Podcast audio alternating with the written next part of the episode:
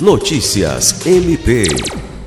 Os membros do Ministério Público do Estado do Acre e ex-procuradores gerais de Justiça, Cátia Rejane de Araújo Rodrigues e Oswaldo Dalbuquerque Lima Neto, foram homenageados durante a solenidade de abertura do segundo Congresso Jurídico do Ministério Público do Estado de Roraima.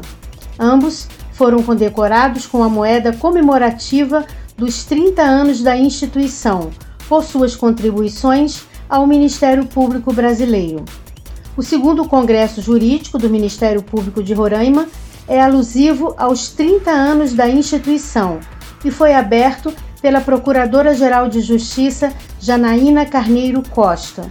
A moeda comemorativa dos 30 anos da instituição é destinada a membros, servidores e personalidades que contribuíram para o engrandecimento do Ministério Público de Roraima ao longo da história. Lucimar Gomes, para a Agência de Notícias do Ministério Público do Estado do Acre.